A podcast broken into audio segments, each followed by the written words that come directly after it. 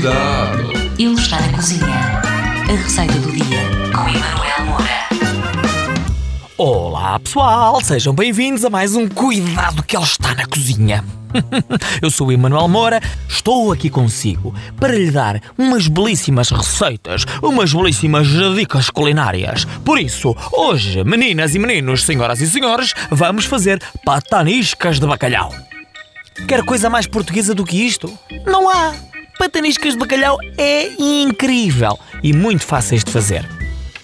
Começamos com os ingredientes. Precisamos de uma colher de chá de sal, 100 gramas de farinha sem fermento, uma colher e meia de sopa de leite meio gordo, 150 ml de azeite para fritar, um quanto baste de salsa, também de pimenta moída, dois dentes de alho, dois ovos, uma posta de bacalhau crescido, uma cebola pequena, duas colheres de sopa de vinho branco, um quanto baste de noz moscada e 25 ml de água de cozer o bacalhau. Conseguiu escrever?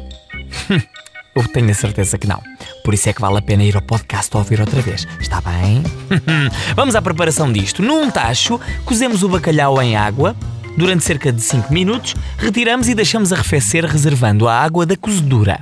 Limpamos o bacalhau das peles e das espinhas e desfiamo-lo em lascas.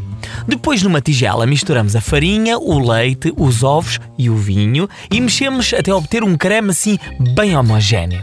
Acrescentamos a cebola e o alho finamente picados e um pouco de água da cozedura do bacalhau já fria. E toca a mexer. Envolvemos tudo muito bem e deixamos descansar durante pelo menos duas horas. Depois, numa frigideira antiaderente, levamos ao lume o azeite e fritamos as pataniscas, vertendo pequenas porções da massa com a ajuda de uma concha. Deixamos fritar até estarem ligeiramente douradas e depois retiramos para um prato com papel absorvente. Hum, vão ficar incríveis e se puser uma pitadinha de amor, vai correr ainda melhor. Para ouvir esta e mais receitas, olhe, vá ao podcast da sua rádio. Eu hei de voltar depois para mais uma receita extraordinária e muito fofinha. Tá bem? Tchau! Cuidado! Ele está na cozinha. A receita do dia com Emanuel